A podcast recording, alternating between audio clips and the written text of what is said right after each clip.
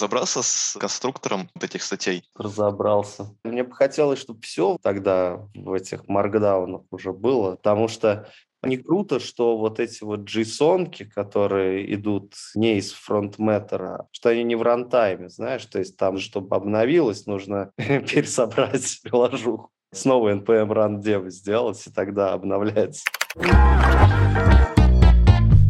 Привет!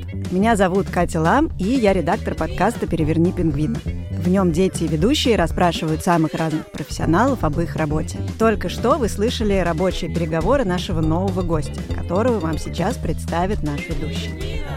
Привет! Я Костя Черняховский. Мне 10 лет. У меня в гостях программист Саша Пазлух. Привет, Кость. Привет все, кто слушает. Я уже занимаюсь программированием, так что у меня полно вопросов для тебя. Это круто, можно сказать, мы коллеги. Давай сначала поясним, что делает программист, что именно получается в результате работы программистом. Это очень сложный вопрос, потому что программист программисту рознь. Но если в общем совсем говорить, то, наверное, программист — это тот человек, который заставляет какие-то неживые штуки работать по задуманной идее. Я бы сказал это так. То есть, когда ты включаешь свою микроволновку, ты всего лишь нажимаешь кнопку, она выполняет какую-то программу. И эту программу кто-то для нее придумал, описал, и это был программист или программистка. Понятно. В общем, программировать можно все, что угодно. Ты можешь программировать стиральную машинку, а можно программировать ТикТок. И все это будет программированием, и объединять это все будет только одно. Ты придумываешь какие-то инструкции, а эти инструкции потом выполняет какой-то компьютер обычно. Понятно. А что ты программируешь? В основном я программирую сайты. А про что? Сайты про все, что угодно. В последнее время больше всего я программирую сайтов либо про жизнь людей,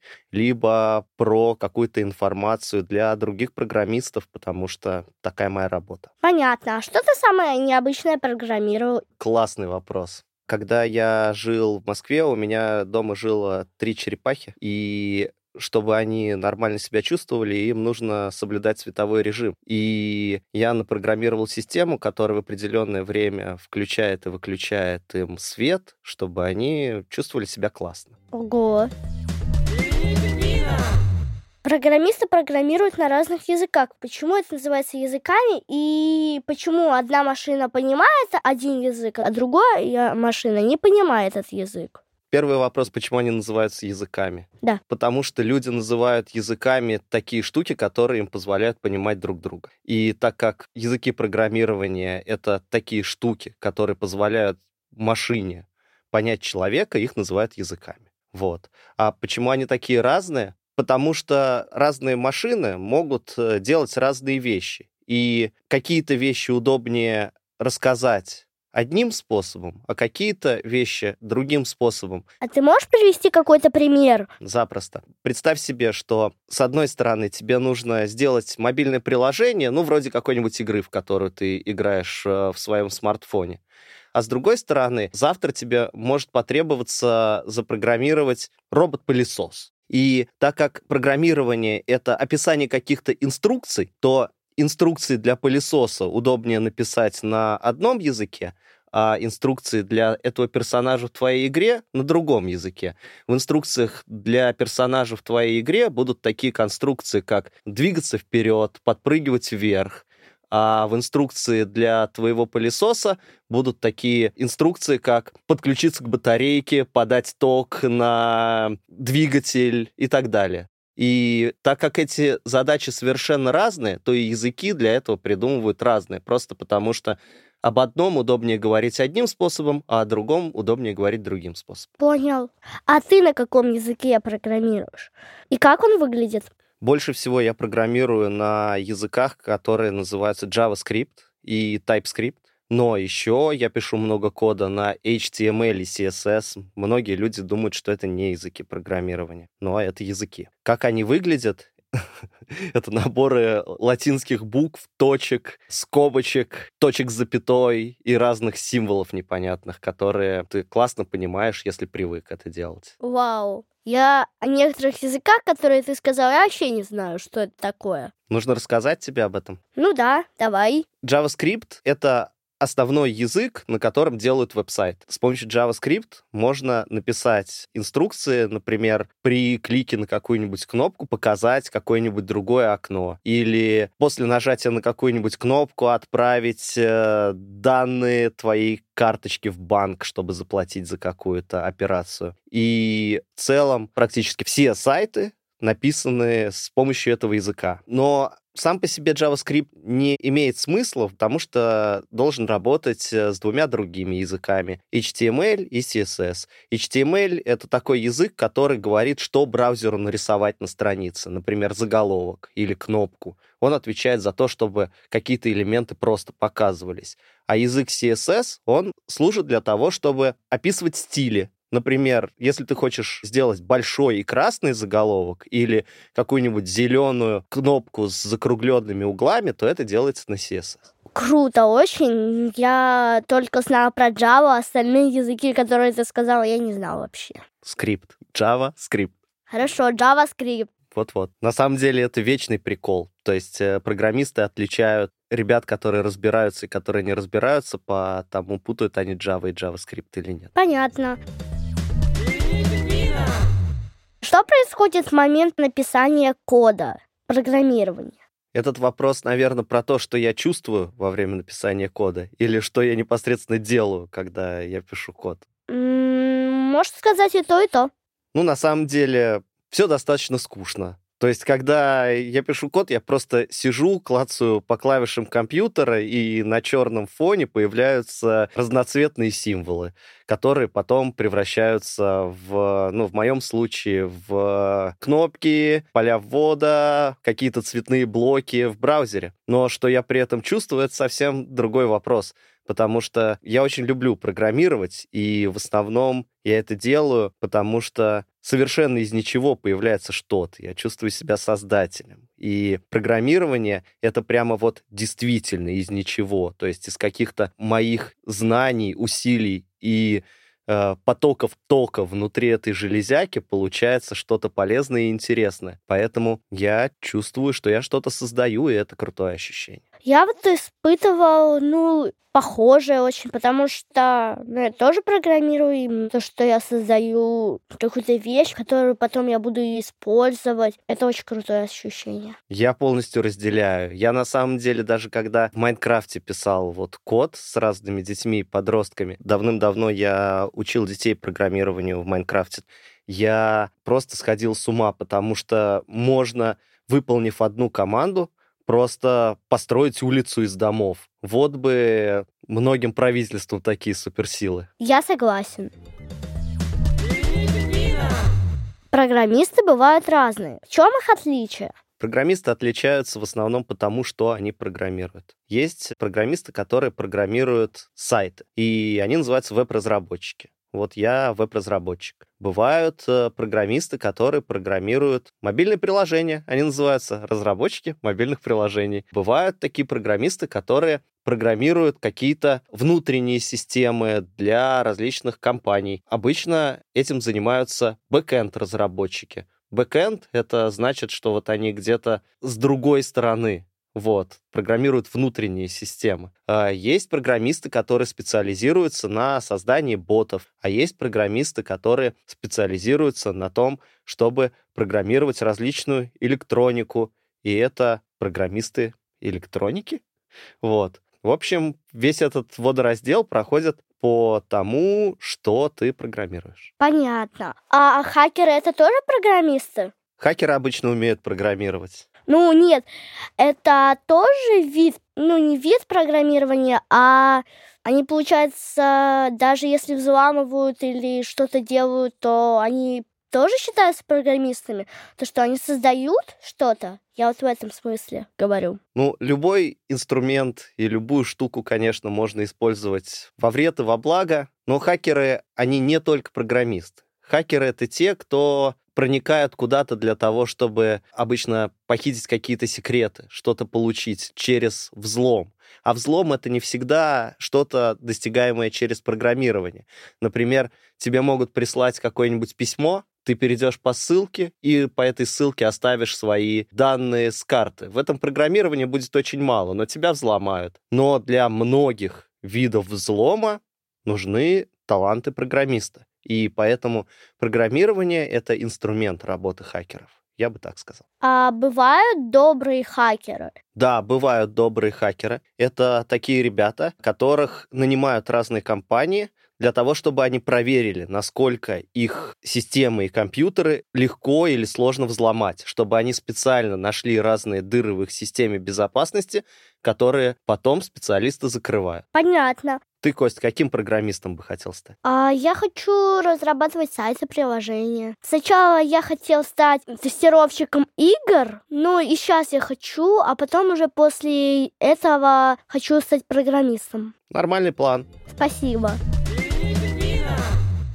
А ты сам стал программистом? Тебе никто не подсказал, что им можно стать? И ты давно стал им? Нет, мне никто не подсказывал, что им можно стать. Лучше бы подсказали, наверное. Но на самом деле все произошло так, что когда я взрослел, и вот, наверное, лет в 13 или в 14, все вот эти интернет-штуки, они начали только появляться. И это было что-то новое, и мне было поэтому интересно. И вот когда появились простые способы создать э, сайт в интернете, я начал ковыряться и придумывать, как это делать. И постепенно этому обучался самостоятельно. Потом уже в институте, когда я учился, я понял, что мне прям нравится программировать всякие вещи, связанные с интернетом, и решил, что буду заниматься этим профессионально. А сколько тебе лет, чтобы я получил?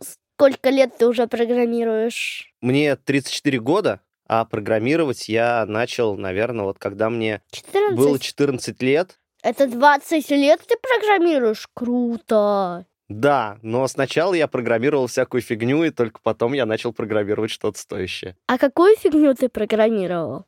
Ну, сначала это были всякие сайты, которые были связаны с моими увлечениями, и это особо никому не нужно было. Например, сайты про любимые группы, которые я слушал, или про какие-то просто небольшие наши локальные мемы с друзьями. Эти сайты никто не видел, не посещал, я просто прикалывался от того, что я могу это делать, поэтому я считаю, что это какая-то фигня. Ну, по-моему, это круто делать сайты про самого себя. Вдруг на него кто-то зайдет и узнает о тебе много чего. И может кто-то захочет подружиться с тобой. Это, кстати, я считаю очень важным для того, чтобы учиться программировать, делать сайты для самого себя обычно очень сложно найти идею проектов, на котором классно тренироваться. А про себя всегда можно что-то сказать. То есть вот съездил ты в какое-то путешествие, у тебя появилась куча фотографий, но сделай сайт с этими фотографиями, и ты научишься классно создавать сайты с фотографиями. Это отличный ход. Мне такое нравится сколько нужно учиться программировать и сколько ты учился программировать. И вообще, какие нужно предметы изучать, чтобы стать программистом? Я скажу честно, я до сих пор учусь программировать. Мне кажется, это невозможно закончить, если ты уже начал. Но если говорить там про сайты, то ты просто начинаешь э, погружаться в это, изучать какие-то штуки, связанные с тем, как делать сайты, и, скорее всего, уже через месяца два или три ты можешь сделать что-нибудь прикольное. А дальше ты углубляешься, углубляешься, углубляешься, и этому конца нет. Ты на самом деле все время чувствуешь себя достаточно отстойным программистом, потому что всегда находится кто-то круче, кто умеет делать вещи быстрее, лучше, прикольнее, и ты просто постоянно в результате учишься программировать. Получается, ты 20 лет учишься программировать? Получается, что так. Но вот смотри, у меня в школе есть по четвергам программирование. Я занимаюсь. Там есть мальчики, которые намного лучше меня занимаются, но я не считаю себя отстойным программистом. Почему тогда ты считаешь себя? О нет, я не считаю себя отстойным но я постоянно пребываю в такой мыслительной заварухе, что мне надо учиться больше, больше и больше, потому что мне есть на кого равняться. А на кого ты равняешься? Классный вопрос. Но меня вдохновляет карьера Дэна Абрамова, например.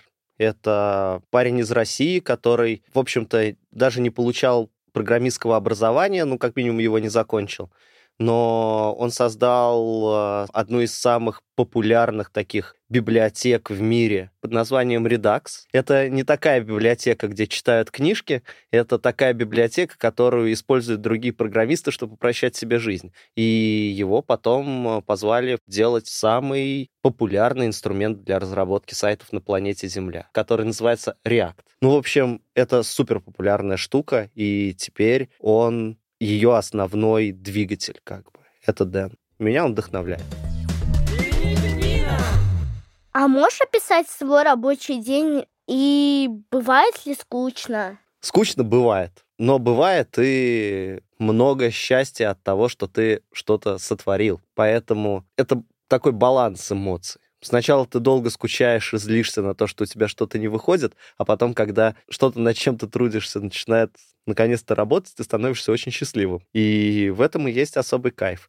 А повседневная работа выглядит примерно таким образом. Тебе нужно обычно с кем-нибудь созвониться, например, с дизайнерами, которые что-то нарисовали, что тебе нужно запрограммировать, или с какими-нибудь другими программистами, которые сделали что-то, что ты будешь использовать в своей работе, обсудить, что тебе нужно сделать. Вот вначале вы слышали наши созвоны. Вот с этого все начинается, а потом идешь и программируешь. И после этого ты просто сидишь и пишешь код, иногда отвлекаясь на чай, какие-то развлечения, еду, прогулку, баскетбол, YouTube. А ты один программируешь вообще? Или у тебя есть какая-то команда программирования? И вообще, нужно для какого-то приложения заниматься в команде? Или это не обязательно? Просто можешь один написать все это приложение? Что-то простое можно сделать в одиночку, что-то посложнее невозможно сделать без других людей. И, ну, что-то серьезное всегда делаешь в команде. В команде обычно должны быть дизайнеры, которые отвечают за то, как выглядит там сайт, приложение или что вы там программируете. Другие программисты, которые, с которыми ты делишь задачи. Например, обычно задачи разделяются между так называемыми фронтендерами и бэкендерами. Фронтендеры — это те, кто делают всю видимую часть сайта, а бэкендеры — всю невидимую. Например, ты видишь форму для ввода данных у себя на странице, но то, куда она отправляется и как эти данные сохраняются, это ты уже не видишь. И вот первую видимую часть делают frontend специалисты, а невидимую систему обработки, сохранения этих данных, это делают backend специалисты. Я вот больше занимаюсь фронтендом. Понятно. Я вот, когда смотрю на сайт, или приложение. Я его осматриваю вдоль и поперек и вот думаю, а какой у него код? И думаю, а вдруг я его смогу повторить? Конечно, сможешь, если захочешь. Я тоже, кстати, так делаю. Я постоянно смотрю разные сайты и думаю, а могу ли я повторить вот эту штуку? Значит, я не единственный такой. А вообще в будущем нужно ли будет всем знать программирование? Да, нужно. Я думаю, что чуть-чуть уметь программировать — это современный стандарт грамотности. Потому что раньше нужно было уметь читать и писать, потом нужно было читать, писать знать английский язык, потом нужно было читать, писать, знать английский язык и офисные программы, уметь пользоваться принтером. А теперь нужно уметь читать, писать, знать английский язык, пользоваться офисными программами и чуть-чуть программировать. А что нужно уметь, чтобы быть хорошим программистом? Нужно уметь общаться, в первую очередь, как это не удивительно, потому что обычно тебе никто не может нормально рассказать, что тебе нужно делать, и тебе всегда нужно уточнять, что ты будешь программировать и как, потому что ты занимаешься очень сложными вещами, которые другие люди, в общем-то, не знают, поэтому все нужно обсудить. И еще нужно быть готовым и уметь постоянно изучать что-то новое, потому что в программировании очень быстро все меняется, появляются новые инструменты, и нужно, чтобы появилась привычка учиться и тогда ты будешь программистом. А математика вообще нужна для программиста? Математика на уровне школьной программы нужна. То есть нужно уметь складывать, делить, вычитать, вычислять проценты. И этого будет достаточно, чтобы начать программировать. Вот. Но когда ты доберешься до более сложных вещей в программировании, ты упрешься в более сложную математику. Понятно. А кому вообще может подойти профессия программиста? Каким людям? Ну, мне кажется, что именно работать программистом подойдет, во-первых, людям, которые просто любят долго и интенсивно делать какую-то одну штуку. Таких людей, я не знаю, много или мало, но не все это любят. А когда ты программируешь, ты в основном достаточно сосредоточенно делаешь какую-то одну штуку, которая долго не начинает работать так, как ты пытаешься ее заставить работать, и ты не должен от этого расстраиваться, искать новые-новые решения, иногда это может занимать достаточно много времени. И вот люди с таким складом характера, они обычно любят программировать. Это получается как лего. У тебя сначала вообще ничего не получается собрать из него, а потом у тебя получается собрать очень красиво и очень крутой город, очень красивый. Это очень хороший пример. Ну, сложные штуки типа лего или сложные пазлы, которые ты собираешь по много дней, это очень похоже на, по ощущениям, на повседневную рутину программиста. Ты тоже что-то из каких-то маленьких кусочков собираешь и пытаешься заставить быть таким, как задумано.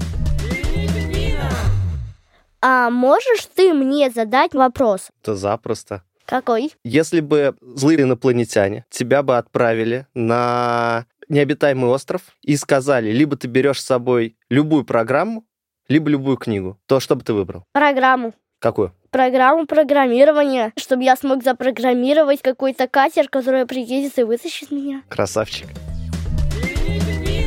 Но у меня есть для тебя вопрос. Почему кошки любят программистов? Я знаю, потому что у программистов всегда есть компьютеры, а компьютеры хранятся в больших коробках, а кошки любят залезать в коробки. Ответ неправильный, потому что у программистов пахнут руки мышками. Это круто. И эта шутка была в выпуске про анекдоты и все остальное в приложении «Гусь-гусь».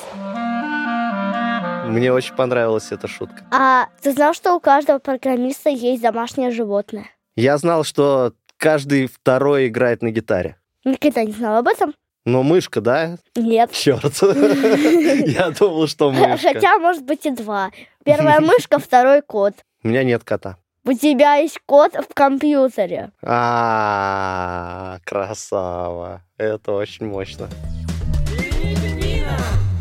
А в конце подкаста у нас рубрика «Профессиональные слова». Сейчас Саша расскажет нам о словах, которые используют программисты. Это прикол, потому что в основном программисты используют сплошь профессиональные слова, и их поэтому никто вообще не понимает. Вот, но у меня есть э, любимчики среди них. Мне очень нравится фраза «дернуть ручку». Вот. Когда программисты соединяют одну систему с другой системой, одна система должна как бы обратиться за какими-то данными к другой системе.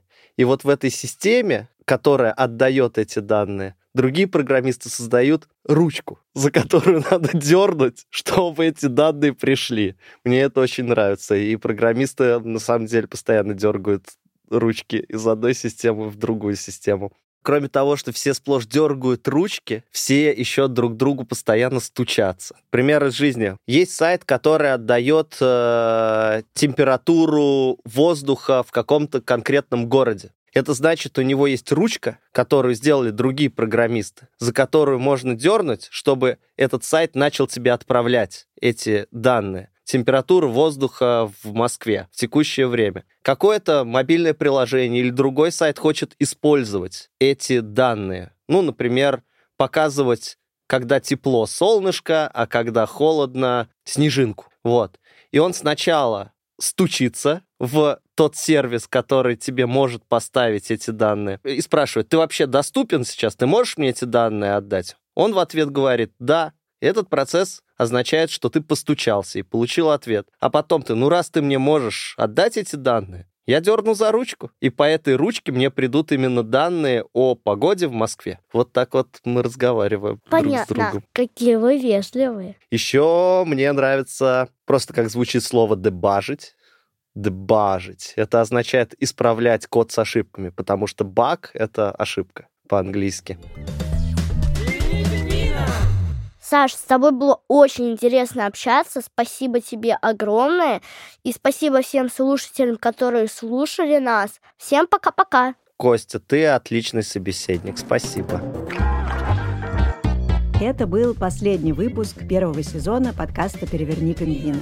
Спасибо нашему ведущему Косте Черняховскому и программисту Саше Патуху, а также всем вам, кто слушает наш подкаст и присылает сообщения. Мы уходим на небольшие каникулы, чтобы подготовить новые выпуски. И обещаем вернуться к вам в начале марта. А пока приходите в приложение «Гусь-Гусь» и слушайте наши другие подкасты. И спасибо всем, кто работал над этим выпуском. Звукорежиссеру и композитору Жене Веневскому, выпускающему редактору и продюсеру Лизе Марантиди, расшифровщику Кириллу Гликману, фактчекеру Алексею Броненко и студии «Резонант Артс». Меня зовут Катя Лам. Пока.